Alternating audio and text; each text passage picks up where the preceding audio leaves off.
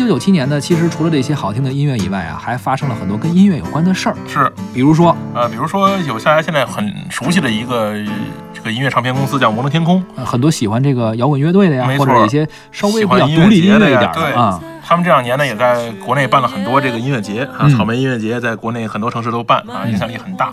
他们其实是一九九七年创办的，嗯，但是他们当年创办的时候呢，并不是以这个办音乐节为目的的。当，时是推一些独立音乐人呀、不不不，乐队，这都不是，啊。他推自个儿。推自个儿，对，沈黎沈黎辉，你知道吧？沈黎辉是这个摩登天空老总啊，对他当年是一个乐队的主唱。哦。啊，这个乐队叫清醒乐队。啊，这个乐队没人给他们出唱片，他们不太清醒啊，对，特别不清醒。后来清醒了。对于是就创立了这个一个这个厂牌，是说我推自己的唱片，为自己出唱片。结果呢，这个特别惨。那个时候呢，正赶上什么呢？正赶上这个实体唱片开始逐渐往数字唱片转移的情况。嗯，你看咱们那个大概九九八九九年，就 MP 三格式就出现了，对，所以他们等于赶上那个唱片业最辉煌的那一个屁股。尾巴，哎，结果一下呢，这个行业就下来了。结果他们那个那个是给自己出唱片，嗯但整个的销量也很差，是吧？他最多的时候呢，他欠好几百万的外债，是吧？哎公司人跑光了，就剩仨。是吧？慢慢慢慢的坚持，通过坚持，通过对于这个整个这个音乐产业的这种概概念的这种把握，慢慢的、慢慢的找到了越来越清醒对，越来越清醒了，是吧？因为乐队不在了，自己越来越清醒了，是是吧嗯？慢慢找到了一条这个在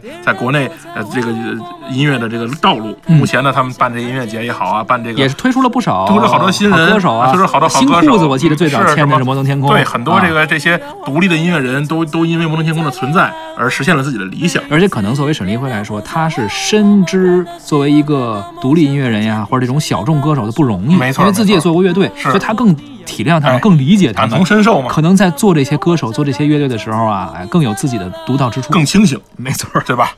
好了，一九九七年，我们听了这么多好听的歌曲，聊了很多背后的故事。嗯，下一期咱们将会走进一九九八年，嗯看看这一年有哪些好听的歌、好玩的事儿啊。嗯嗯主持人李晓东、胡可飞，感谢您的收听，咱们下期再会。再会。